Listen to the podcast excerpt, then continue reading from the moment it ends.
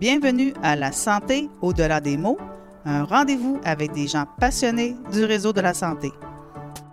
Votre hôte, Jean-Pierre Gagné, lui-même médecin, vous fera partager sa passion pour le domaine et vous fera découvrir une foule d'invités et d'acteurs clés du réseau. Voici votre hôte, le docteur Jean-Pierre Gagné. Bonne écoute! Je reçois cette semaine Dr Pierre Fréchette et Mme Marie-Claude Paris, présidente et chef de la direction de la Fondation du CHU de Québec. Dr Fréchette est le père de la traumatologie québécoise, le système tel que nous le connaissons, qui est reconnu pour sa qualité, nous le lui devons.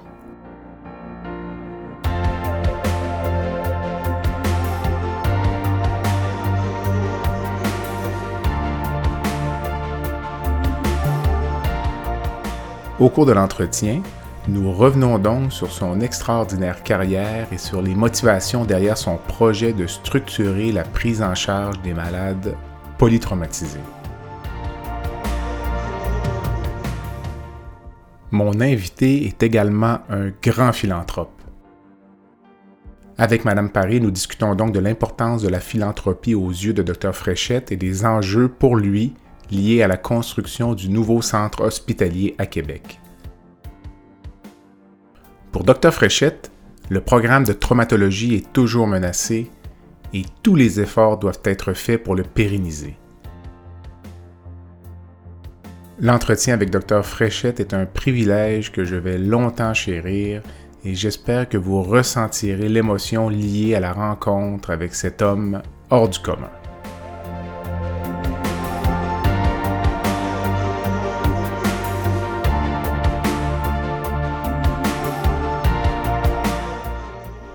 J'en profite également pour vous inviter à visiter mon site web à www.baladosanté.ca. Vous pouvez facilement vous inscrire au site web et vous recevrez ainsi mes infolettres hebdomadaires. Bonne écoute.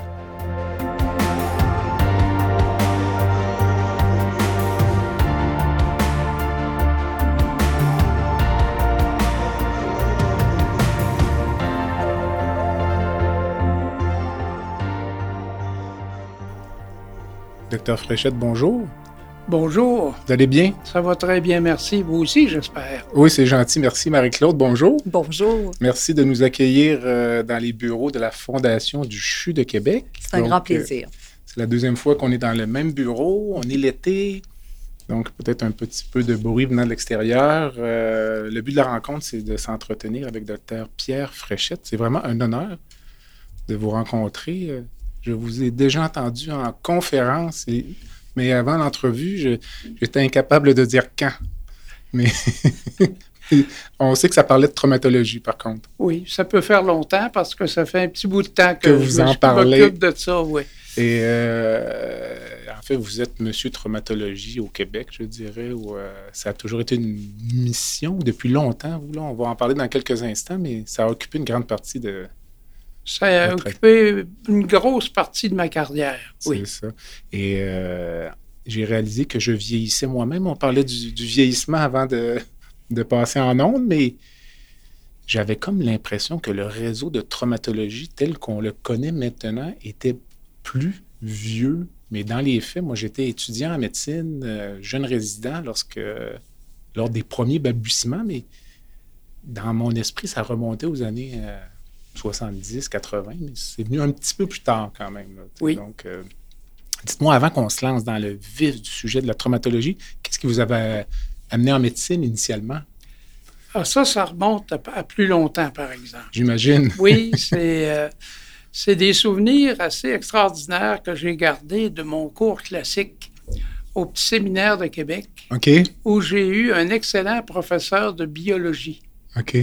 Et la biologie m'a plus qu'intéressé et m'a conduit au fil des années à choisir la médecine dès que j'ai fini mon cours classique. OK. Et euh, à l'époque, donc, on remonte, on va dire, dans les années 60. 60, euh, au, tout début des années 70. Mais, avant ça, c'est les années 60. J'ai fini mon cours classique en 1966. OK. Quand même. Et euh, je, vous, je vous entendais dire qu'à l'époque, vous, vous, ne faisiez que de la médecine d'urgence dès, le- dès le début de votre carrière, essentiellement? Tout à fait, tout à fait. La spécialité de la médecine d'urgence n'existait pas. Mhm. Et euh, moi, personnellement, euh, j'ai eu à faire un internat rotatoire dans les hôpitaux du Québec. Mhm. Et pendant cet internat-là, j'ai eu à faire des gardes d'internes avec les résidents dans les salles d'urgence. OK.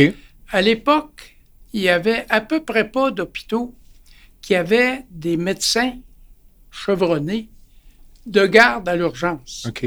Les urgences étaient couvertes par les médecins résidents et les internes qui pouvaient appeler le patron de différentes spécialités qui étaient de garde à la maison. Mhm. Et ça, moi, ça m'a frappé. OK. Et euh, j'ai pris la décision assez vite et assez ferme de me consacrer à la médecine d'urgence avec quelques-uns de mes confrères. À l'époque, je peux vous dire, il y avait à Québec deux hôpitaux où il y avait déjà des médecins qui consacraient leur, leur vie professionnelle à l'urgence. C'était le CHUL et l'hôpital de l'Enfant Jésus. J'ai embarqué, moi, avec le groupe de l'hôpital d'Enfant Jésus, OK. puis j'ai passé ma vie là. À l'urgence. Oui. Et j'avais entendu que vous aviez, aviez-vous de la difficulté avec le collège ou autre, ou euh, Pas seulement qu'avec le c'était collège. mal vu de dédier sa carrière à l'urgence? Tout à fait. Mhm. Les, euh, les, euh, les groupes de médecins les plus, les plus agressifs pour combattre notre, notre décision, c'était les médecins de la FMOQ, la Fédération des médecins omnipraticiens. Le syndicat des médecins. le syndicat des médecins qui nous voyait travailler comme eux autres en bureau privé à faire des soins à domicile, des accouchements des fois à l'hôpital, mais avoir une clientèle pour un suivi Mhm. régulier au bureau. Mhm. Évidemment, euh, à l'urgence, on n'a pas une clientèle attitrée. Non. C'est des clients qui passent et qu'est-ce- qui quittent. Qu'est-ce qui dérangeait la FMOQ? C'est le- Les gens trouvaient que c'était comme un petit peu un échappatoire de faire de l'urgence? euh, Non, un petit c'était- emploi facile? Non, c'était plus le, le sentiment de perdre des, euh, des intervenants impliqués en médecine de famille. OK, je comprends. OK, OK. Il y avait déjà une pénurie de personnel médical à l'époque, puis de voir des médecins qui avaient fait un cours de médecine générale à l'université s'en aller dans un secteur unique comme l'urgence, puis pas avoir de clientèle en bureau, Mhm, euh, c'était comme une hérésie. mhm. Dites-moi, avec une si longue carrière, euh, avez-vous ou aviez-vous une devise ou un mantra là, pour, Euh, pour oui. rallier les troupes? Oui, oui, oui. C'était euh, un désir très important euh, de planification et d'organisation du travail et de bâtir la confiance avec les gens avec qui on travaillait. OK. Et ça, ça comprenait beaucoup de monde. Mhm, En fait, toutes les spécialités médicales présentes dans l'hôpital, les infirmières, les, le- tout le personnel soignant, euh, puis euh, d'une certaine façon, les administrateurs de l'hôpital aussi, qui ont un rôle à jouer pour le développement d'un climat de travail, de coordination, Mhm. puis d'entraide. On va y revenir peut-être plus tard, mais je pense que la, la multidisciplinarité pour vous, c'est notamment pour la traumatologie, c'est un enjeu important. C'est fondamental. Mm, S'il n'y a pas d'interdisciplinarité, il n'y a pas de traumatologie. mm, mm. Je vais vous citer, là, vous avez déjà dit la traumatologie routière a joué un rôle très important et on va se rappeler des souvenirs. À l'époque, les véhicules n'avaient pas de tableau de bord rembourré, pas de ceinture de sécurité et le chauffeur avait souvent une bière entre les deux jambes. Tout à fait. Heureusement, ça a changé un peu. Beaucoup. Mais c'est vrai que je me rappelle, lorsque j'étais jeune, on ne s'attachait pas euh, dans une voiture. À l'arrière, certainement pas. Et à l'avant, le moins possible. Mais Les gens se mettaient la ceinture sur l'épaule sans l'attacher. Avec le recul, je me dis, ça n'a aucun sens. Mais j'ai connu pire que ça. On vous écoute. Quand j'étais, moi, jeune, il n'y avait pas de ceinture dans les autos. Exact. il n'était pas question qu'on s'attache. C'est incroyable. Puis les tableaux de bord n'étaient même pas rembourrés.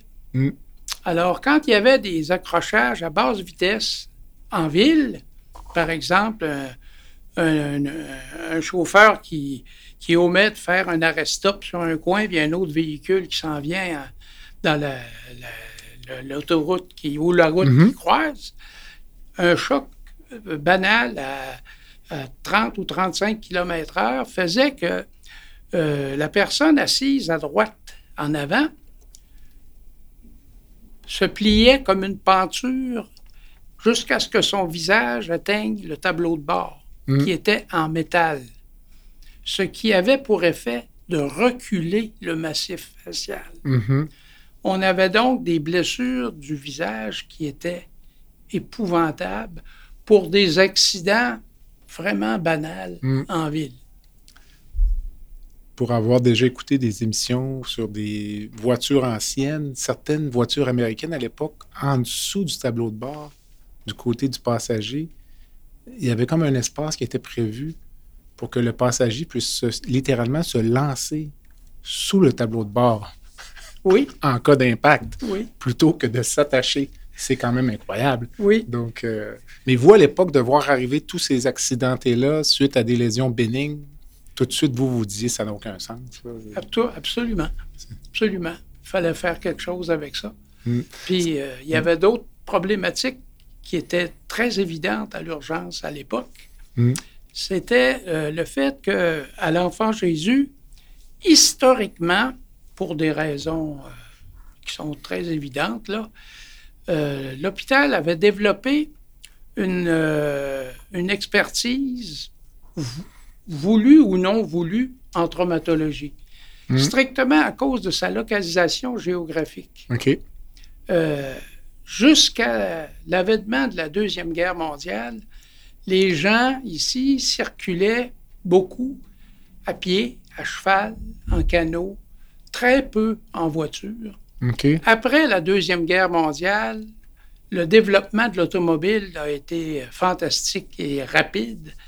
Et puis l'enfant Jésus était à la jonction de la route 138, qui s'en va sur la côte nord, puis de la route qui monte dans le parc des Laurentides, aujourd'hui, le parc Henri Bourassa. Mm-hmm. Et quand il y avait des accidents de voiture, les, transports ambulanciers du temps ramenaient les blessés vers la ville. Puis le premier hôpital qu'ils rencontraient avant de rentrer en ville, c'était l'enfant Jésus. Mm. Alors, on se débarrassait des blessés qui n'étaient pas des, patients faciles à transporter. Mm. Euh, peut-être dans les plus difficiles, puis les plus, euh, je dirais, euh, de, troubles. Ce monde-là saignait, vomissait, n'était mm-hmm. pas toujours conscient, s'aidait pas, répondait pas. Alors, plus vite on s'en débarrassait, mieux c'était.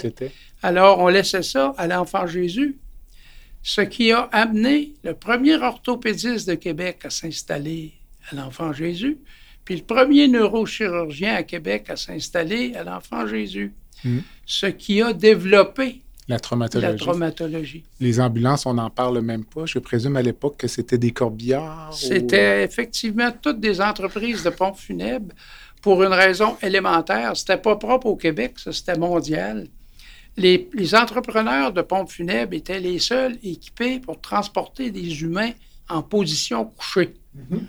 Alors, on se servait du corbillard comme d'une ambulance. Tout à fait, avec les risques que ça comportait. Puis, euh, pour avoir déjà entendu des anecdotes sur les pistes de course automobile, des pilotes mis à l'arrière du corbillard, qui est l'ambulance, le corbillard démarre, le pilote est éjecté du corbillard. Alors, il survit à son deuxième accident, compte tenu que l'équipement était complètement désuet.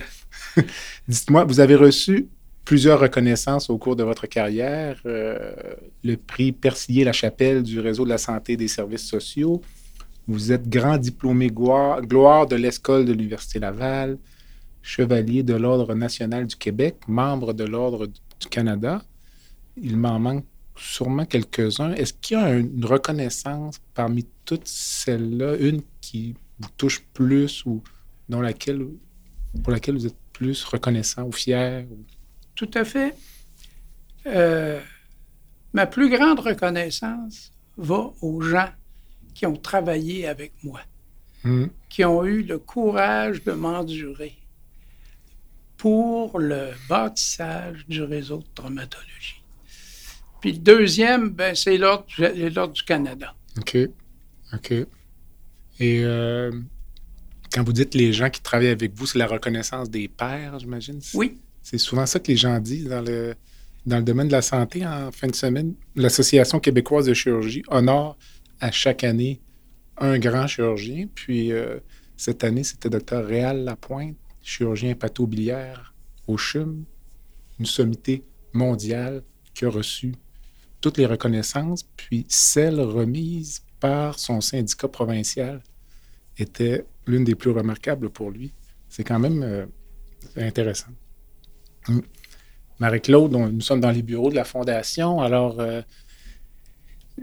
je préparais l'entrevue, donc euh, je connaissais l'histoire du docteur Fréchette. Je me disais, toi, comme un peu citoyenne ou présidente de la Fondation, quand, comment as-tu réalisé, disons, l'envergure euh, de la personne et de la contribution euh, du docteur Fréchette? En fait, euh, lorsque je suis arrivée, donc euh, il y a peut-être, euh, ça fait huit ans que je suis arrivée, donc peut-être après euh, une année, là, euh, on m'a présenté le docteur Fréchette, qui était déjà un grand donateur chez nous. Et euh, on s'est rencontrés. Euh, à, à ce moment-là, docteur Fréchette était un donateur avec, on n'avait pas nécessairement un, un projet euh, vraiment ciblé. Et on s'est rencontrés, on s'est parlé, et là, j'ai vraiment compris l'homme, puis on Mhm. pourra en parler un petit peu plus tard, mais l'homme qu'il est comme philanthrope Mhm. et l'homme extraordinaire avec ce qu'il a fait, parce qu'il m'a raconté euh, rapidement et j'étais passionnée. Je lui avais dit, je vous écouterai pendant des heures et des heures. Il me racontait ce que c'était euh, la traumato, puis il m'expliquait que c'était pas, Marie-Claude, c'est- pas, c'est pas, euh, comment, comment vous me disiez ça? C'est pas un département, la traumato, Marie-Claude. C'est pas quelque chose de physique, la traumato. La traumato, c'est- grand, c'est c'est multidisciplinaire. Et là, il me racontait tout ce qu'il avait fait et moi, je, je pouvais l'écouter pendant des heures. Donc, je me disais, mon Dieu, que je suis privilégiée d'avoir un homme, euh, un homme comme ça dans ma vie. Êtes-vous conscient de ce que vous euh, suscitez chez les gens Oui. ou de la, de la reconnaissance? Ah, c'est intéressant, ça. oui, je suis Mm. conscient, je suis conscient que je dérange beaucoup de monde. Ah. Parce que euh, la traumatologie soulève un problème qui est assez particulier qu'on ne retrouve pas ailleurs en médecine. Mhm. C'est une. euh, la- les, les blessés graves sont une clientèle complexe qui est aussi indésirable. Mhm.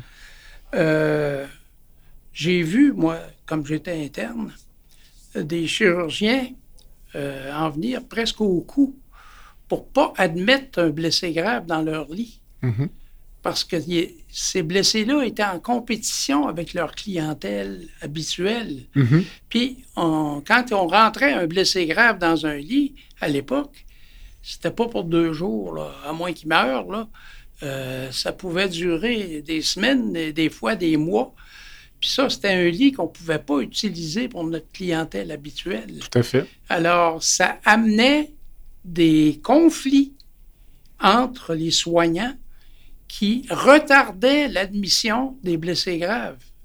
À une époque où les hôpitaux étaient gérés d'une toute autre façon. Toute autre façon. Euh, si j'ai en tête Saint-François d'Assise, que je connais bien, certains chirurgiens parfois contrôlaient un étage au complet. Là. Oui, Et donc, euh, un chirurgien pouvait avoir 30, 40 patients à son nom.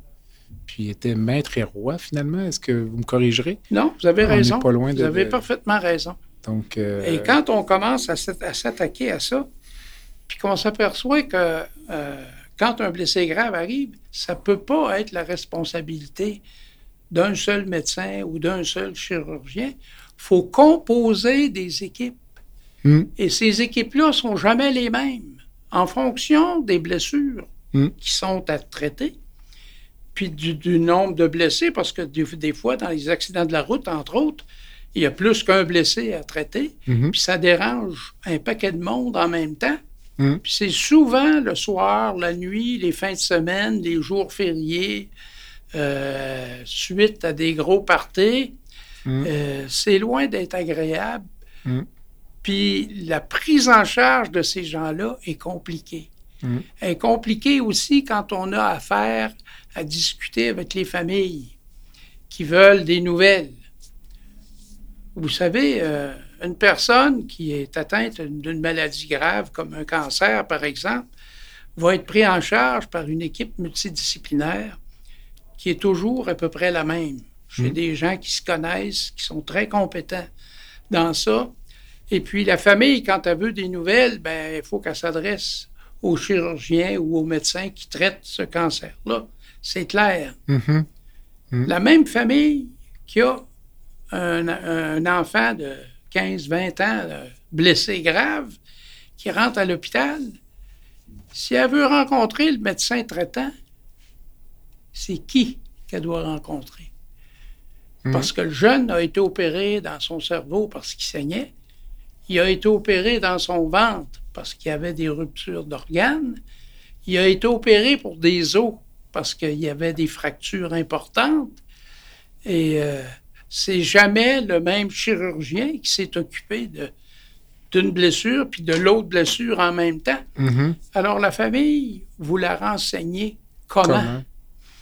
Euh, j'ai vu avant le, le programme de traumato euh, des, des, des problématiques qui sont particulières à la traumato, où la famille avait des bonnes nouvelles d'un des chirurgiens, puis des mauvaises nouvelles de l'autre chirurgien. Puis quand la famille se retrouve entre elles, la famille n'a pas de cours de médecine pour, pour s'aider dans ça. Elle se demande s'ils ne sont pas tombés dans un mauvais hôpital où tout le monde parle à peu près n'importe comment, ou encore que les docteurs de cet hôpital-là sont incompétents Mm. parce qu'il y en a un qui dit que ça va bien, puis que l'autre dit que ça va pas bien, Mm. alors qu'ils ont raison, tous les deux. Le podcast La santé au-delà des mots est une présentation du groupe conseil Beauchamp, Beaulieu, Dessureau, Toupin de la financière Banque nationale Gestion de patrimoine. Comme nous croyons que la santé financière fait partie de la santé globale, nous sommes heureux de nous joindre au docteur Jean-Pierre Gagné pour vous souhaiter une bonne saison de la santé au-delà des mots. Tu veux lancer ton propre podcast, mais tu ne sais pas comment t'y prendre? Pas de problème. Mouton Marketing peut t'accompagner de la conception au lancement. Envoie ton idée de podcast à bonjour à commercial gomouton.com. Bonjour à commercial g. L'univers du podcast t'attend.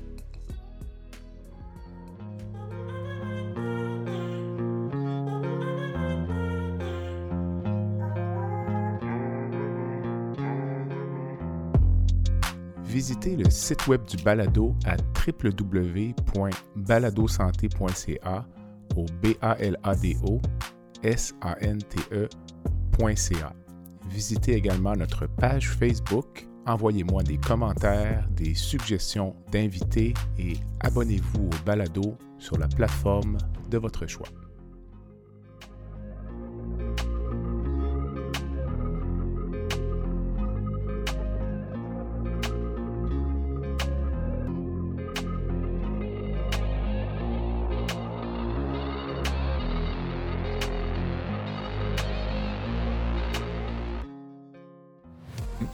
C'est intéressant ce que vous dites parce que on en discutait avant d'entrer en ondes. Donc, le congrès provincial des chirurgiens cette année traitait de traumatologie. Une des conférencières était une traumatologue de Ottawa, Dr Jacinthe Lampron, qui a parlé de l'accident d'autobus qui est arrivé, arrivé à Ottawa il y a quelques années. Un autobus à deux étages qui avait frappé un abribus. Elle racontait le déroulement, l'activation du code orange, le triage préhospitalier, elle parlait quand même des enjeux aujourd'hui et des nouveaux enjeux qui surviennent. Donc, elle parlait notamment de l'informatisation du réseau. Puis elle, au niveau hospitalier, là, puis elle, elle disait, une bénédiction qu'on a eue cette journée-là, c'est d'avoir encore du papier. Parce qu'elle disait, informatiser, il y a moins de rapidité, moins de fluidité pour obtenir du sang. si on commence à devoir tout entrer au niveau informatique. Elle parlait également des nouvelles. Elle était comme, on appelle ça en bon euh, québécois, TTL, donc Trauma Team Leader. Elle n'opérait personne, mais gérait une vingtaine de blessés graves. Puis elle soulevait l'enjeu même juste de s'assurer de donner les nouvelles du bon patient à la bonne famille. Puis elle dit, dans le réseau militaire, on peut mettre, on met des numéros dans le front des malades, mm. mais dans le réseau civil, on ne peut pas. Donc, euh, c'est quand même intéressant de voir que malgré tout ce qui a été fait, des enjeux surviennent et d'autres vont venir dans le futur. Parfois, donc, en réglant un problème, on, en crée un autre. Je voulais vous demander euh, qu'est-ce qu'était la traumatologie au début de votre carrière, mais en fait, il n'y avait rien. Donc, la réponse est facile. Donc, euh, expliquez-moi un peu de dire, bon, Pierre Fréchette, jeune urgentologue à l'Enfant Jésus, a déjà son syndicat sur le dos parce que c'est mal vu de faire de l'urgence. Puis ça, c'est le côté droit de mon cerveau. Puis d'un autre côté, on va structurer la traumatologie au Québec. Qu'est-ce qui se passait dans votre tête à l'époque pour avoir un si grand projet, puis de, partir de zéro finalement? Euh, Écoutez, comme jeune médecin, moi, j'étais impressionné de voir la problématique que causait la clientèle traumatisée majeure en rentrant à l'urgence pour tout le monde dans l'hôpital. Dans les premières minutes ou les premières heures. Oui, oui. Puis ça dérange tout le monde. Mm-hmm. Et puis, ça m'a amené ça à, essayer de voir qu'est-ce qui pouvait se faire ailleurs dans le monde, dans les autres provinces canadiennes, aux États-Unis, en Europe. Euh, et j'ai eu à, m'intéresser euh, un peu plus loin, à l'Australie, par exemple. Et il commençait à l'époque à y avoir des noyaux d'organisation autour de la clientèle des traumatisés majeurs.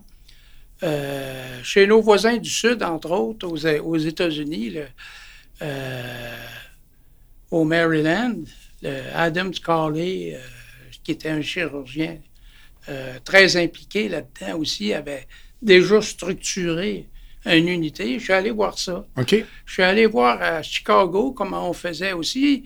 Il y avait une traumatologie là, qui était différente de la nôtre à l'époque. C'était déjà une ville où la violence sociale était très, très avancée. Là. Mm-hmm. Il y avait plusieurs blessés par balle à tous les jours et euh, on était pris avec ça dans les hôpitaux. Alors, on avait quand même développé toute une façon de faire dont le Collège américain des chirurgiens s'est approprié.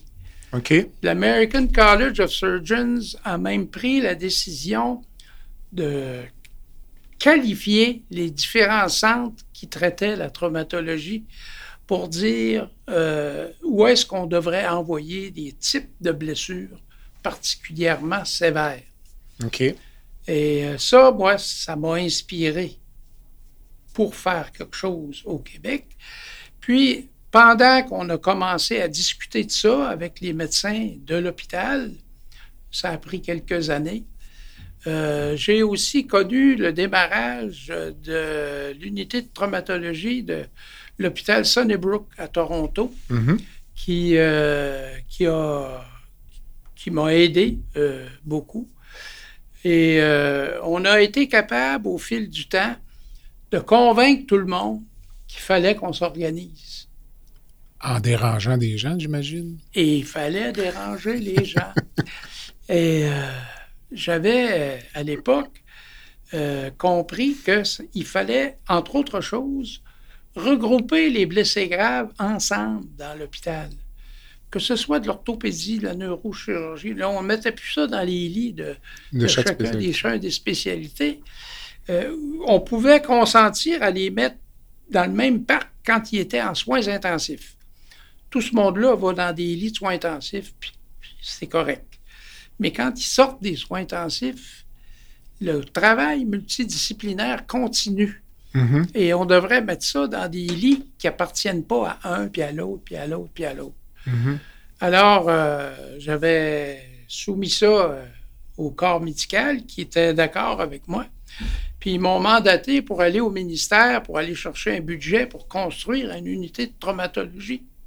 Mm-hmm. évidemment, euh, j'ai été reçu au ministère par des gens du ministère qui m'ont expliqué clairement qu'il n'était pas question qu'ils sortent de l'argent supplémentaire pour l'hôpital de l'Enfant Jésus, qui traite déjà les blessés graves. C'est pas des nouveaux, là. Vous les avez? Mais oui. Ben, organisez-vous. Euh, c'est difficile d'être contre un argument comme ça. Fait que je suis revenu à l'hôpital avec la réponse du ministère. Mhm. Puis là, euh, j'ai dit, euh, on peut pas non plus rien faire parce que le ministère veut pas nous, nous financer. Je peux-tu vous proposer quelque chose? On va faire une étude aux archives des cinq dernières années pour savoir jusqu'à quel point les blessés graves polluent vos lits dans chacune de, de vos dis- disciplines. Mhm.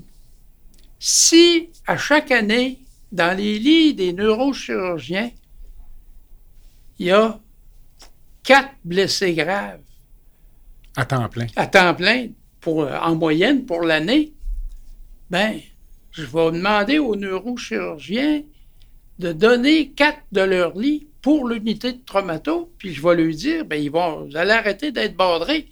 On va mettre les blessés Au bon endroit. au bon endroit. Mm. Puis si, euh, avec la chirurgie générale, il y a deux lits qui sont pollués à l'année longue par des blessés graves, ben, donnez-moi deux lits, puis euh, ben, ça a fonctionné, ça. Puis on a démarré notre première unité de traumatologie de 15 lits, En quelle année? Euh, À peu près. 1990. La, la Société de l'assurance automobile du Québec, là-dedans, aucun rôle? ou- Oui, la Société d'assurance auto, euh, d'abord, quand j'ai fait le- le- la planification du département de traumatologie à l'Enfant Jésus, le ministère a entendu parler de ça. Et il y a un sous-ministre, le docteur Iglesias, qui a appelé le directeur général de l'hôpital pour demander s'il accepterait de prêter le, docteur qui s'occupait de la traumato au ministère parce qu'il y avait des choses euh, importantes à faire en plus. Je suis allé rencontrer le docteur Iglesias, qui m'a expliqué que lui, euh, un programme de traumato dans un hôpital, il trouvait ça beau, mais il trouvait que ça donnait rien. C'était important d'avoir un réseau parce que les blessés, là, sont pas tous dans l'hôpital où on organise ça. Fait qu'il faudrait peut-être qu'on s'occupe comme faut des blessés dans la rue avant d'arriver à l'hôpital. Ça, c'est les ambulances, là, puis, puis les premiers répondants. Mhm. Puis après ça, ben, si c'est loin de la ville de Québec, ben, faudrait peut-être qu'il y ait des premiers soins sur le sang du monde euh, en région. Puis si la région n'est pas équipée pour garder ça, il faudrait peut-être avoir des mécanismes de transfert qui fonctionnent avec l'hôpital qui est mieux équipé. Fait que là, c'était pour partir le réseau de traumato du Québec. Euh, moi, j'étais à l'époque déjà euh, à la direction adjointe des services professionnels, responsable d'engorgement de l'urgence. Pas responsable d'engorgement comme du soulagement de l'engorgement, mais on comprend. c'était ça. Et puis, eh ben, avec ce salaire-là, ben, j'étais aussi consultant au ministère de la Santé. Puis, je m'occupais de bâtir le programme de traumato à l'Enfant Jésus. Tout en continuant à travailler? Euh, non, là, je n'avais plus le droit de soigner de malades. là. OK. J'étais en, en- en conflit. là. OK. Mais je soignais encore des malades à bord de l'avion ambulance du gouvernement. OK. Mais pas dans l'hôpital. D'accord. Bon. Alors, euh, j'ai fait ça. Et euh, au ministère, j'ai eu euh, la chance de rencontrer le directeur médical de la Société d'assurance auto de l'époque, le docteur Marc Giraud, qui, était venu me rencontrer pour, lui, de son côté, développer une stratégie pour que le réseau de la santé soigne mieux les blessés graves de la route. Lui, c'était pour protéger sa compagnie d'assurance, que ça coûte moins cher de payer pour les, les décès puis les séquelles des gens qui avaient des accidents de la route. Mhm. Et puis, euh, il est allé chercher un anesthésiste un peu particulier de Sherbrooke, le docteur Pierre Lapointe. Et avec le docteur Lapointe, on a fait un partenariat. Société d'assurance auto, c'était la, la RAC à l'époque, hein, la Régie de l'assurance automobile. Puis le ministère, il, était, il avait changé. C'était plus le ministère des Affaires sociales, c'était rendu le ministère de la Santé et Services sociaux. Il y a eu un partenariat entre les deux OK. pour la mise en place du réseau de traumatologie. Mhm. Puis on a travaillé euh, assez intensément ensemble là-dessus pour bâtir le réseau. Où la SAC nous a aidé beaucoup, c'est qu'eux autres avaient déjà des données qu'on n'avait pas avec, à partir des, euh, des interventions préhospitalières, en particulier autour de Montréal.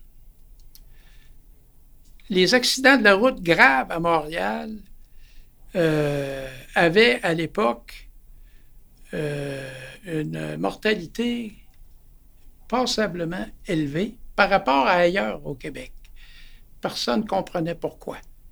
Il y a un chercheur de l'Université McGill, un nommé Sam Pallis, John Sam Pallis, qui a eu l'idée du génie de prendre des données statistiques formelles avant qu'on instaure le réseau de traumatologie Mhm. et pendant qu'on a instauré le réseau de traumatologie.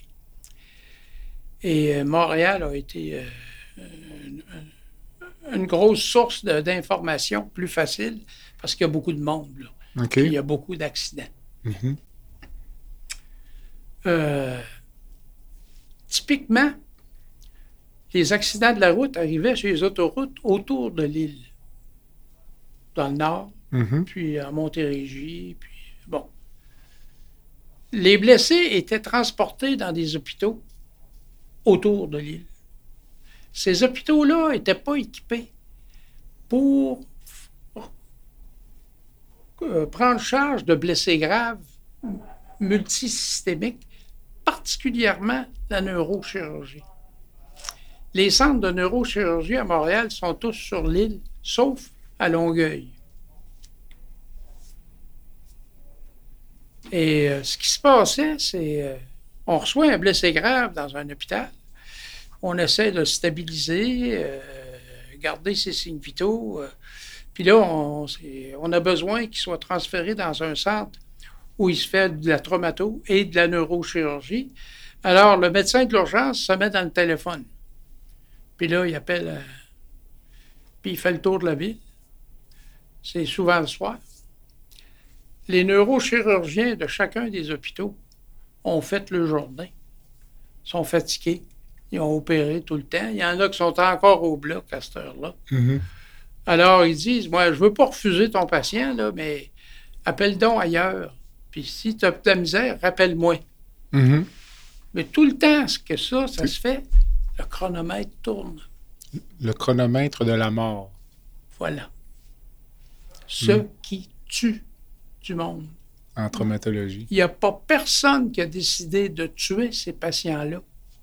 Mais le système étant ce qu'il est, le système tue le monde. Mhm. On s'est inspiré de l'American College of Surgeons pour essayer de convaincre le réseau que pour la traumatologie, un hôpital ne demande pas la permission de transférer un patient. Il transfère le patient, puis il avise l'hôpital qu'il l'a transféré, c'est parti, vous allez le recevoir. Fait qu'on vient de sauver beaucoup de temps. Et règle générale, d'urgence à urgence. Oui, Pour éviter justement Pour éviter- les discussions avec les Oui, spécialistes. oui, euh, oui. Puis c'est pas juste une question que c'est des spécialistes, c'est qu'on discute de médecins qui ont à gérer des lits, mhm, puis qui ont des lits qui sont pleins. mhm. Ben, Le neurochirurgien qui n'a pas de lit de libre, là, il ne peut pas dire Je prends ton patient, je n'ai pas de place à le coucher. Fait que c'est pas à lui à accepter ça. Mhm. C'est à l'urgentologue, puis l'urgentologue s'organise avec l'admission pour dire là, il va falloir libérer un lit quelque part parce que ça, ça s'en vient. Dans tout ce qui a été fait là, depuis l'instauration du euh, réseau là, dans les années 90, début des années 90, êtes-vous capable de- d'identifier un élément qui est plus important que les autres ou pour vous, c'est l'ensemble de- des mesures qui confèrent à, C'est au système? l'ensemble. C'est l'ensemble des mesures. Il n'y a pas une mesure. Mm. C'est l'ensemble des mesures, mais avec un, un noyau central qui est la réduction du temps. Mm. Ce Mm. qui tue les gens en traumato, c'est le temps. Il y avait souvent la notion de, le- en anglais, le golden hour, l'heure. euh, Oui, oui. Or, le platinum, 30 minutes. Mm. Encore une fois, la roue tourne et on revient aux mêmes enjeux parce que ce week-end, au Congrès, un chirurgien de l'enfant Jésus, Dr Étienne Auger-Dufour, parlait des fractures du bassin et du traitement des hémorragies associées pour finalement revenir puis dire, écoutez, ce qui est le plus efficace, c'est le pactage. Parce que je, je vais être au bloc opératoire en 30 minutes, l'hémorragie va être arrêtée, plutôt que l'angio-embolisation, qui est très élégante, mais ça prend plusieurs heures Oui. avant. Que aller le très patient, précisément donc, au bon euh, endroit. Ouais. Donc, les mêmes enjeux euh, se représentent. Un des fleurons du système, c'est le registre des traumatisés, donc euh, qui fait sûrement des jaloux du côté de l'oncologie, mais juste, juste cette particule-là du réseau, j'imagine, ça a été assez compliqué à mettre en place Très. à une époque où euh, moins de support informatique, des papiers, C'était pas un problème technique. question d'argent, vous allez me dire? Non. Non plus. C'était, euh, je vous dirais, j'exagère un peu, là, mais à peine, un problème philosophique. J'étais euh, au ministère de la Santé et euh, je reviens au chercheur de McGill à Montréal, Sam Pallis, Hmm. Qui avait dans son équipe à lui un informaticien qui travaillait déjà sur des bases de données pour la recherche et puis qui avait dans sa, dans sa tête euh, une idée qui permettrait de mettre en place un registre des traumatismes avec des moyens simples, ce qui n'est pas généralement la norme au ministère de la Santé. Et euh, l'autre chose, c'est que euh, on, on avait à naviguer à l'époque obligatoirement avec la commission d'accès à l'information. Parce que quand on fait un registre comme ça, euh, il y a des renseignements qui pourraient faire euh, Confidentiel. chemin, puis la confidentialité est importante.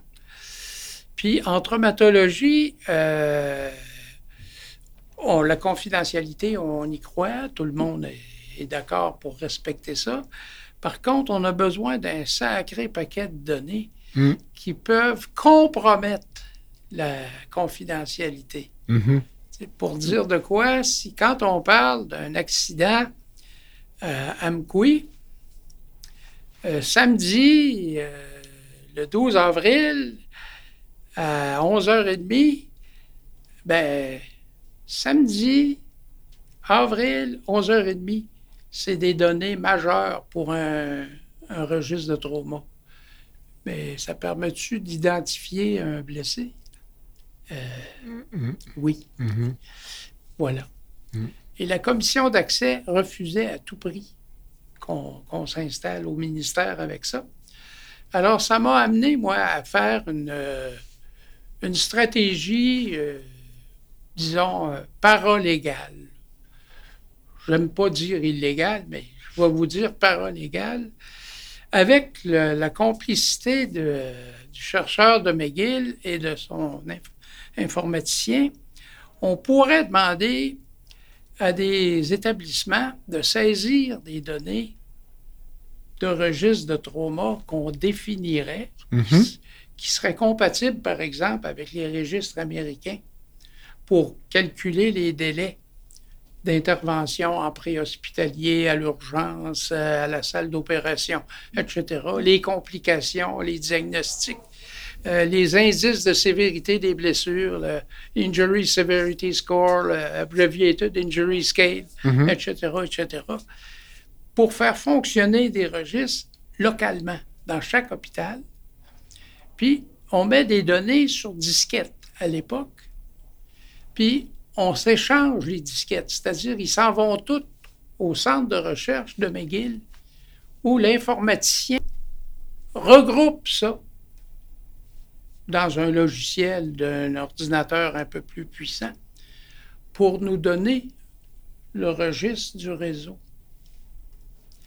On n'a pas passé par le ministère. Dans la légalité la plus pure. Puis c'est pas l'INES non plus. Mais là, on a un registre.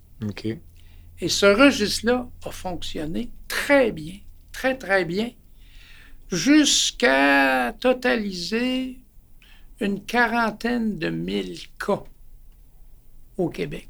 OK.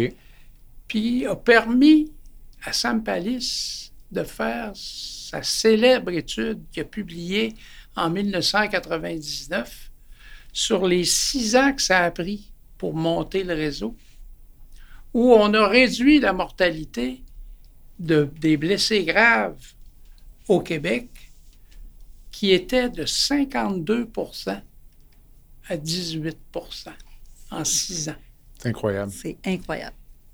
Ce registre-là a été par la suite, après des péripéties pénibles, difficiles et coûteuses, officiellement reconnu et transféré à, à la Régie de l'assurance maladie avant d'être transféré à l'INES. Mhm. Là, il est à l'INES actuellement. Il est parfaitement légal. Il y a au-delà de 150 000 cas de, de présents là-dedans. Il sert à la recherche. Mhm. Tant qu'on veut, là, c'est fiable, euh, c'est fiable à 100 Mhm. Et euh, on peut, les gens qui ont travaillé là-dessus peuvent tous être fiers d'avoir réussi à, à bâtir ça malgré vents et marées.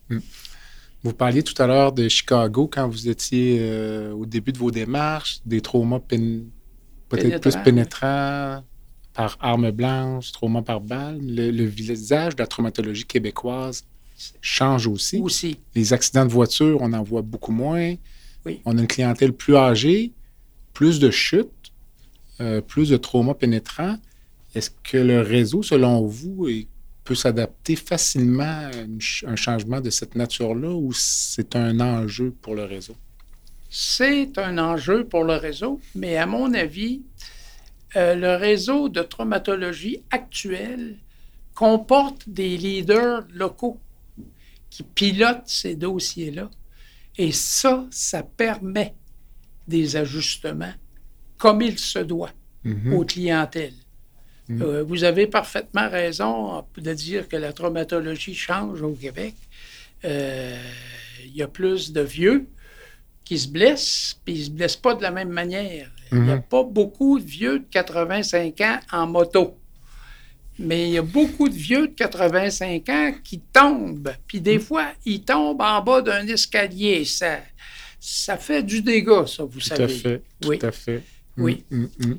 Et euh, il y, a, il y a aussi la violence euh, sociale qui est beaucoup plus présente, surtout dans des agglomérations comme Montréal. Mais euh, il n'y a, pas- a personne qui est à l'abri de ça.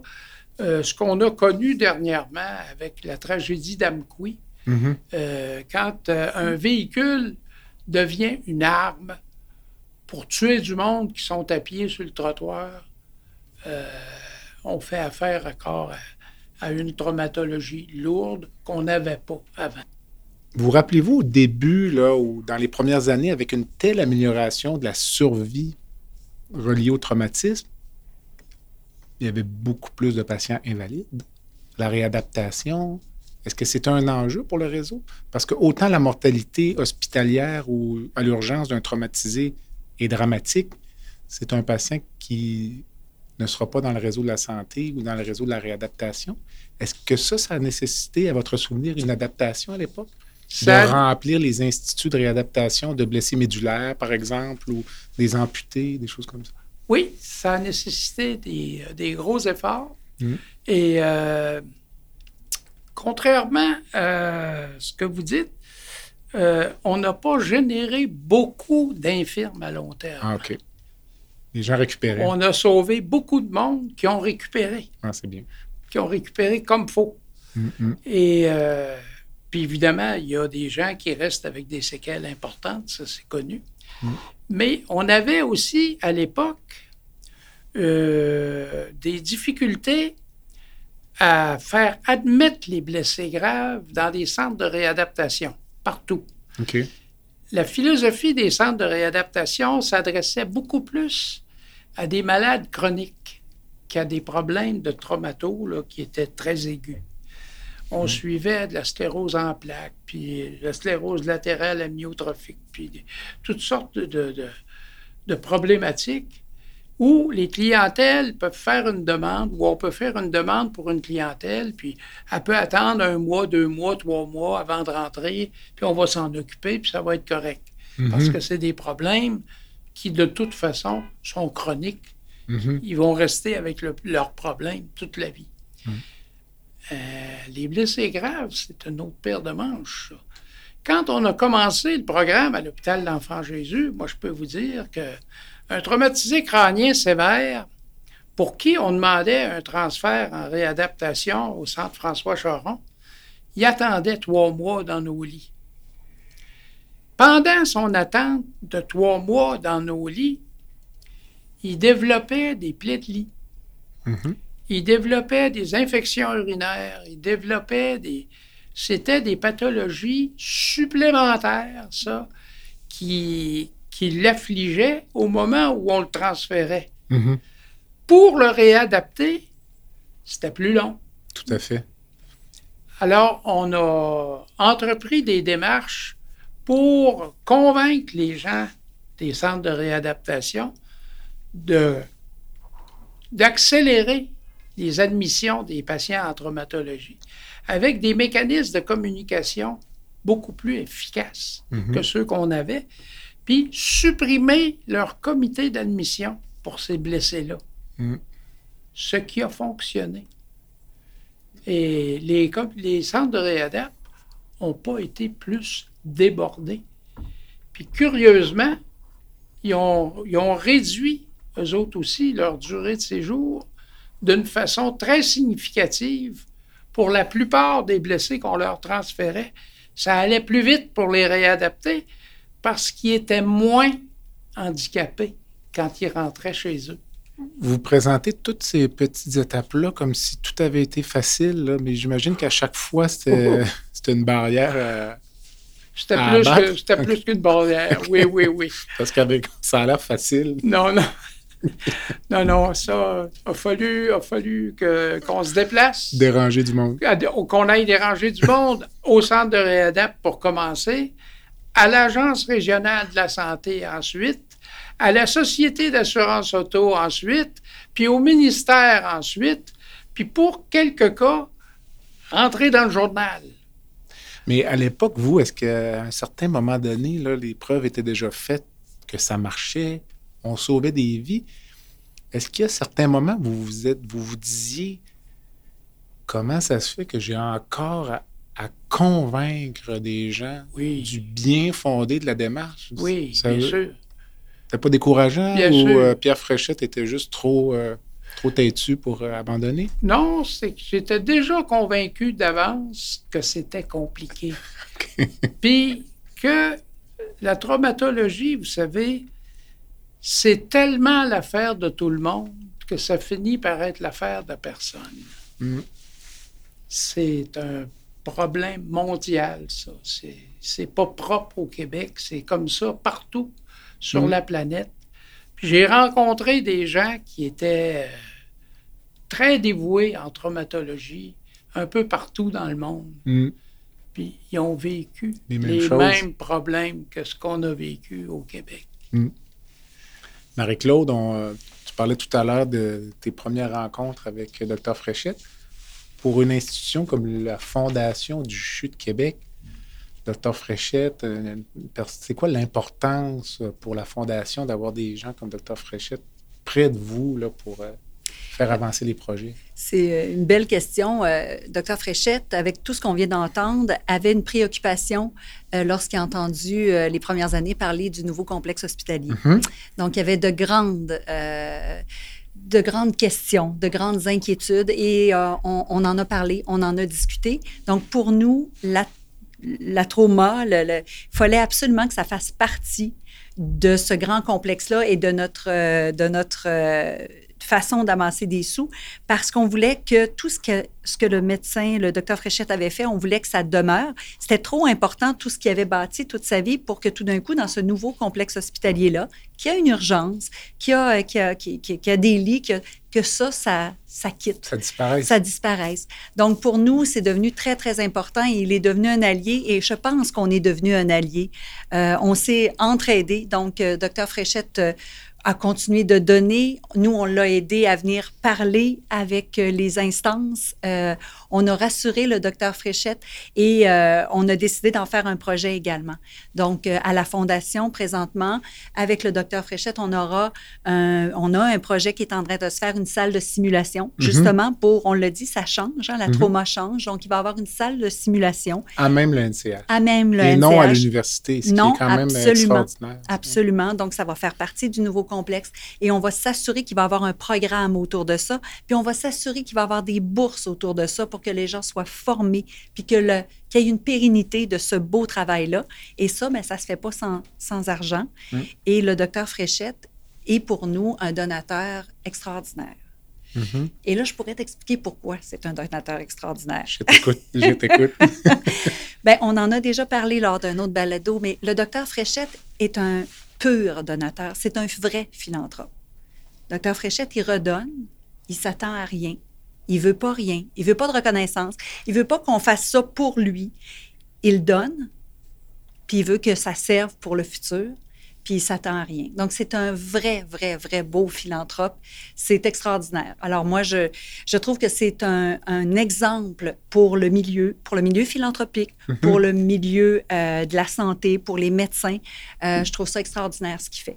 Il n'est pas obligé. Hein? Il, mhm. pourrait, comme je dis souvent, il pourrait garder ses sous, il pourrait faire plein de choses euh, probablement autres, mais non, il le donne avec aucune attente pour la pérennité de, cette, de tout ça pour faire avancer ces projets-là, est-ce qu'il faut utiliser, on a utilisé le mot déranger à plusieurs reprises mm. depuis le début, donc euh, toi, comme PDG de la mm. Fondation, est-ce que toi aussi, tu dois déranger un peu mm. les dirigeants du NCH pour être sûr que le, le message euh, Absolument. traverse le, temps, je, je, pense qu'on va utiliser, j'écoute depuis tantôt, là, puis je me dis persévérance. Je pense que c'est la plus... C'est plus élégant. c'est vraiment, là, quand on parle de, de, la définition de ce mot-là, -là, c'est le docteur Fréchette. Donc, je pense qu'il faut utiliser de la persévérance. Puis oui, on a dû utiliser de la persévérance. On est allé en docteur Fréchette voir des gens. On est allé à plusieurs reprises voir les dirigeants au CHU. Puis on a, hein, on a fait une rencontre, deux rencontres. Il y a eu la pandémie, ça a été plus long. Euh, on a fait des zooms, on a fait toutes sortes de choses, mais on voulait pas lâcher parce qu'on voulait pas que cette affaire-là tombe dans une craque puis qu'à un moment donné, on se regarde puis qu'on dise, hey, ça n'existe plus, ce programme-là. Vous, votre crainte, c'était d'arriver avec un nouveau complexe hospitalier puis que la traumatologie a été un peu évacuée? Inondée. Pour des considérations financières ou organisationnelles. Non, non, non, non. Écoutez, le NCH est un, un défi d'envergure. Mm-hmm. C'est pas un, événement banal. Mm-hmm. il, permet, entre autres choses, de réorganiser les soins de l'Hôtel-Dieu de Québec. Mm-hmm. C'est important, ça. C'est important, puis c'est important que le CHU réussisse cette mission-là. Maintenant, l'Hôtel-Dieu de Québec, en venant s'installer ici, va avoir des exigences. Et à l'Hôtel-Dieu, il y a des équipes de soins, d'experts, de longue date, très compétentes, très, euh, très nécessaires pour la société québécoise aussi, qui vont arriver euh, dans le nouveau complexe avec leurs exigences. Puis ils vont être, ils vont être forts pour demander ce qu'ils ont besoin. Mhm. C'est important. Mhm. Je n'ai pas à me battre contre ça. Les gens qui sont déjà à l'enfant Jésus vont devoir aussi protéger leur chasse gardée. Mhm.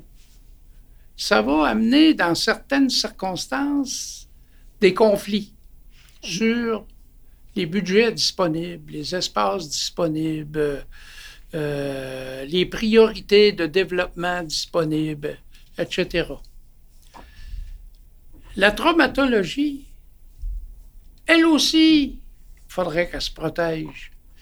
Maintenant, pouvez-vous me nommer la meute de professionnels de la santé à l'enfant Jésus qui vit de la traumatologie? Moi, personnellement, impossible. Moi non plus. Et il n'y a pas personne qui peut vous le dire parce que cette meute-là n'existe pas. La traumatologie à l'enfant Jésus, c'est l'affaire de tout le monde et donc de personne. Donc, quand on va développer un NCH, si il y a un spécialiste de l'oncologie qui cogne à la porte du directeur général, la porte va s'ouvrir, on va pouvoir exprimer des besoins, puis peut-être y répondre, peut-être pas, peu importe. Qui va cogner pour la traumato? Les orthopédistes? Les neurochirurgiens? Les chirurgiens généraux? Les urgentologues? Il n'y en a pas. C'est pas l'affaire d'un groupe de personnes. Je peux vous dire, par contre, il y a actuellement un- une, une âme absolument fantastique à la tête du programme de traumato à l'enfant Jésus, Dr. Malo. Mhm. Mais ça, c'est un individu. C'est pas une gang. Docteur Malo peut cogner à la porte, mais c'est bien juste un individu. Oui, il est là pour de- défendre la traumato. Mhm. Ouais, ben, il est quasiment tout seul pour défendre ça. Euh, on a d'autres priorités, là. Mhm. Là, euh, regarde, le- l'oncologie, là, c'est important, ça, là. là. Euh, la neurochir ici, là, ça, c'est important, là, ça, là. Ça, là, la recherche épidémiologique des populations, là, c'est important, là. Mhm. La traumato, c'est qui, ça? Mhm. Je suis venu voir la fondation pour leur dire je suis conscient que je vais peut-être vous sortir de votre zone de confort, mais je sens que j'ai besoin de vous autres pour aider à pérenniser le programme de traumato. Les blessés ont besoin de ça. Les régions ont besoin de ça. On ne dessert pas. Vous voyez, 60% de la clientèle des blessés graves à l'enfant Jésus, elle vient d'en dehors de la ville. Mhm. Euh, fait que c'est pas pour la ville de Québec, ça. Mhm. Euh, ça fait pas gagner la vie euh, à aucune spécialité. Non. Ils ont toutes d'autres choses à faire pour gagner lui. ça dérange les administrateurs parce que les budgets pour la traumato sont toujours farfelus, euh, euh, aberrants, indésirables. Euh, euh, ils n'ont pas de bon sens. Vous êtes chirurgien, vous allez me comprendre. Oh, le ministre Dubé s'apprête à, à- à mettre un peu les, les hôpitaux en compétition là, pour voir euh, est-ce qu'une chirurgie pour euh, une cholécystectomie, ça coûte plus cher à Longueuil qu'à Saint-Jérôme, euh, qu'à Québec, bon, etc., etc., etc.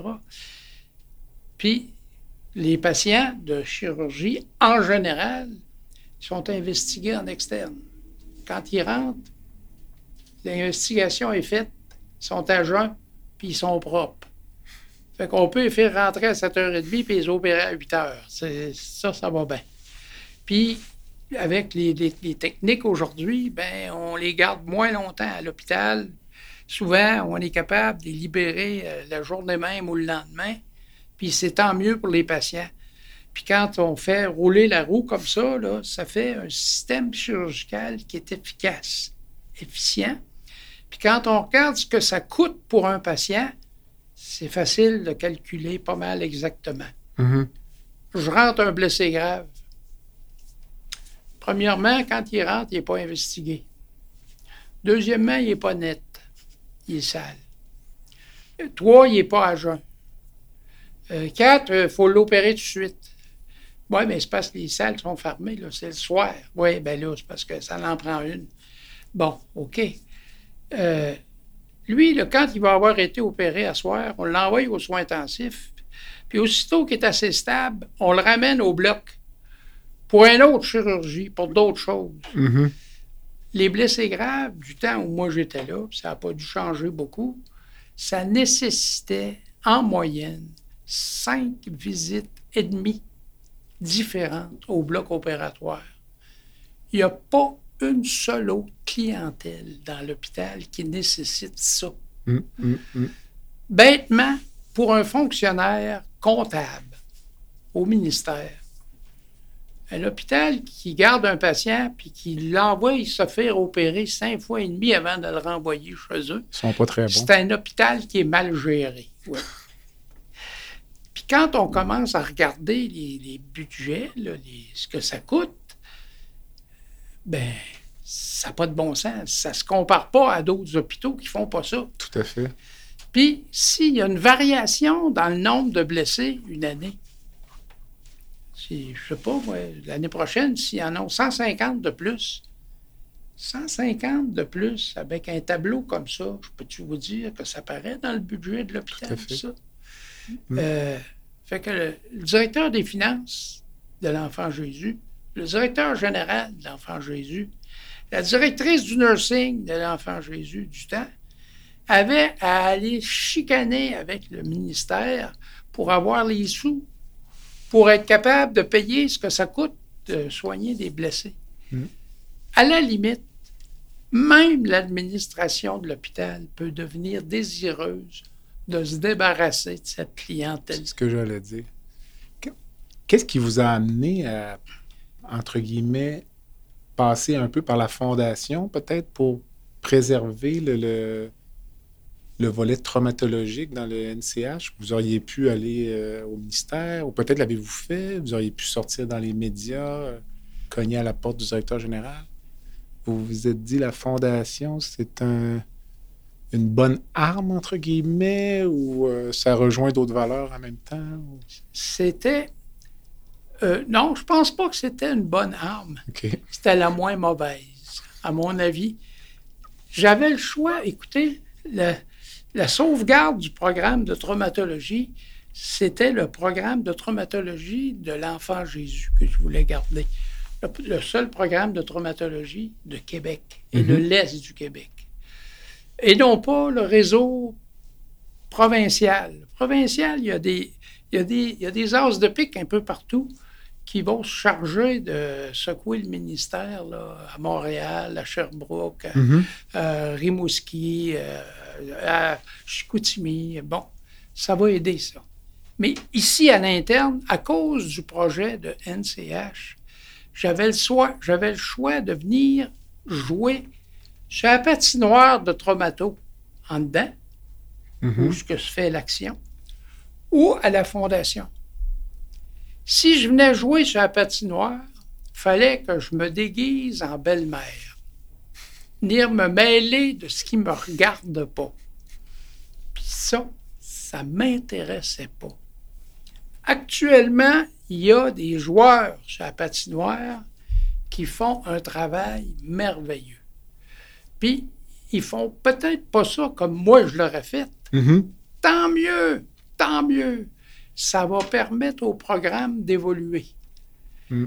La fondation, elle, n'est pas impliquée directement dans les soins. C'est un peu un étranger. Puis elle ne peut pas se mêler des soins non plus. Elle n'a pas la compétence pour faire ça. Puis c'est pas son champ d'expertise, pas en tout tout ce qu'elle peut faire, c'est d'essayer d'influencer, à parler avec du monde, à ramasser des gens, à faire un peu de bruit avec le traumato. Puis ça, on n'est pas pire, hein? Puis oui. On n'est pas pire. Puis ça, si moi, je leur donne des moyens financiers pour les aider là-dedans, ben, on peut peut-être faire un bout avec ça. Mm. C'est ça qui m'a amené à la Fondation. Marie-Claude, tu dois l'expliquer à toutes les semaines, mais le rôle de la Fondation dans le NCH, dans le financement, vos objectifs, on- tu me l'as déjà expliqué, mais je pense que c'est bon de le répéter. Bien, Donc, effectivement, euh, nous, euh, bien évidemment, une- on, a, euh, on, a, on nous a demandé d'être présents pour ramasser 60 millions. Mhm. Et ce n'est pas 60 millions pour les murs, pour la brique, pour le terrazzo. C'est pour de l'équipement de haute technologie. Mhm. Alors, donc, on a dit oui, présent, on est là, on travaille fort avec des donateurs comme le docteur Fréchette et euh, on est content aujourd'hui euh, de dire qu'on est rendu à plus de 35,2 millions Mhm. euh, d'engagement jusqu'à maintenant. Donc, euh, les prochaines années vont être quand même assez difficiles. On le sait que l'économie va être peut-être un peu plus euh, euh, ardue, mais on continue dans ce sens-là. On a un super projet, on a des, des- beaux défis comme celui-là.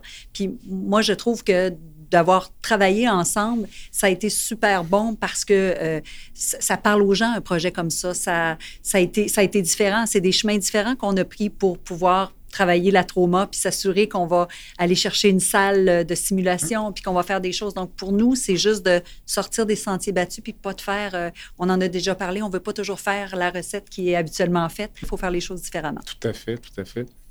Le projet du NCH, comme vous le voyez aujourd'hui, au printemps 2023, actuellement, vous êtes rassuré ou encore inquiet ou, euh, par Oui. rapport à votre euh, mission? disons? Oui, je suis encore inquiet. Je suis encore inquiet. Les, les, les prémices qui m'ont amené euh, à agir dans ça sont encore là, sont très présents. Et puis, euh, il y, a, il y, a, il y, a, il y a différents risques autour de ça euh, que je ne voudrais pas euh, personnellement vivre ni connaître. Par exemple, euh, que le vieux docteur Fréchette se mette à nuire à l'oncologie du futur NCH, ça n'aurait pas de bon sens. Mhm. Ça n'aurait pas de bon sens parce que c'est pas ça. Tout à fait. C'est pas ça. Il faut Mm. garder la traumato importante Mm. euh, sans écraser euh, d'autres qui ont des choses importantes à faire puis à dire aussi. Le réseau québécois tel, en traumatologie tel qu'il l'est actuellement, j'imagine que c'est un projet qui n'est jamais terminé. Non. Est-ce qu'à l'échelle provinciale, percevez-vous des menaces ou euh, est-ce qu'il pourrait arriver un jour où des coupures dans d'autres, dans certains secteurs d'activité viendraient compromettre la mission en traumatologie? Oui, c'est toujours possible. C'est toujours possible. Par contre, je ne vois pas de, de nouveaux dangers euh, inquiétants pour l'ensemble du réseau. Euh, ce que je verrais, par contre, peut-être, c'est que les écoles de médecine mettent plus d'emphase pour former les professionnels, tous les professionnels de la santé, avec euh, des concepts de collaboration collective et qui est moins de corporatisme pour laisser une place plus centrale aux malades tout le temps. Mm. C'est pas bon juste pour la traumato, c'est bon pour tout le reste. Le concept d'interdisciplinarité, on y revient parce que pour vous, c'est essentiel. essentiel. C'est essentiel en traumatologie, probablement moins essentiel dans certaines autres voies de discipline médicale, Mm. mais c'est en traumatologie, c'est fondamental. C'est une base. Mm, mm. J'aime toujours terminer mes balados avec une petite section baguette magique, donc dont vous allez faire les frais. Mais si vous pouviez changer une chose dans le système aujourd'hui, Dr. Fréchesse, par magie, ce serait quoi? Les programmes d'enseignement, je viens de vous le dire, avec plus de multidisciplinarité comme programme, comme façon de- de- d'enseigner. Et euh, la confiance, bâtir la confiance mutuelle entre les intervenants. C'est bien. Toi, Marie-Claude, avais-tu préparé une baguette magique? Non, tu le sais que pour le réseau, j'aime mieux m'abstenir de. je voudrais que les gens soient tous généreux. Alors, c'est euh, ça, ça serait ma plus belle baguette magique. C'est un très beau souhait. Oui. Peut-être seras-tu entendu. Donc, euh, aviez-vous une rencontre de rêve, une personne que vous auriez aimé rencontrer? Ça, c'est une question qui m'a, qui m'a impressionné ce matin. Là. J'étais un peu secoué. Et effectivement, euh, j'aurais, j'aurais aimé euh, peut-être, prendre un café avec Maestro Wilfrid Pelletier, l'ancien chef d'orchestre symphonique de Québec. Qui a dirigé l'orchestre longtemps, puis qui a dirigé des chœurs de chant. J'ai moi-même été dans les petits chanteurs à la Croix-de-Bois et j'ai chanté avec l'orchestre symphonique. Quand j'étais au séminaire, on avait le privilège d'assister aux répétitions de l'orchestre le jeudi après-midi au Palais Montcalm. Et Maestro Pelletier m'avait impressionné. Ça a toujours été un pédagogue extraordinaire, très soucieux de passer les messages de son orchestre au public. Puis il, savait parler aux étudiants. On était euh, de plusieurs étudiants dans la salle. il nous expliquait ses passages, les différentes modes, etc. Puis on le voyait travailler. C'est un monsieur qui m'a impressionné. J'aimais beaucoup la musique, les concerts. Puis dans le fond, le seul qui n'émettait pas un son dans le concert, c'était le chef. Mais il était impressionnant. Puis c'était un monsieur qui était rassembleur il rassemblait son monde. Ses musiciens avaient foi en lui. C'est un modèle. J'aimerais bien prendre un café avec, mais il a commencé à sécher, lui-là. Mais euh, je, ah, ben, je, vous écoute, puis j'ai l'impression que ça a inspiré un peu votre euh, carrière, parce que c'est ce que vous avez fait, être chef d'orchestre. Oui. Puis je me demande si Maestro Pelletier aussi n'aurait pas beaucoup à apprendre de, vous. Définitivement. si la rencontre avait lieu on serait peut-être heureux à prendre un café ensemble. Exactement. Toi, Marie-Claude, aurais-tu une rencontre? Euh? Euh, oui, euh, ben, genre, oui, moi, je, reviens avec, avec Jeannette Bertrand. dont on parlait tout à l'heure. Oui, dont on parlait tout à l'heure. Donc, pour moi, c'est une femme que, en fait, ce n'est pas juste par son féminisme, pour son féminisme, mais c'est pour la femme qu'elle a été, une pionnière, une femme qui a fait des choses différentes, tout le temps de sa carrière. Tout mm. à tout âge, elle était différente, elle pensait différemment. Et justement, elle est allée elle est allée au bout, elle a été persévérante. Je pense que je m'entends bien avec les gens persévérants. As-tu une dernière pensée ou euh, ben, en fait, euh, ben, avant de conclure, euh, moi, c'est un remerciement extraordinaire au docteur Fréchette et j'espère vraiment qu'on va avoir plein de docteurs Fréchette dans l'avenir à la Fondation du CHU. Docteur Fréchette, moi, je vous laisserai le mot de la fin. Ben, je veux vous remercier tous les deux d'avoir pris la peine de me recevoir aujourd'hui et euh, de parler euh, de ma passion d'une vie. Avoir la prise en charge des blessés graves et de leurs proches par des institutions qui sont performantes, qui sont aussi compréhensives, collaboratrice et très, très, très pertinente. Docteur Fréchette, merci. Avec claude merci. Toujours un plaisir. À bientôt.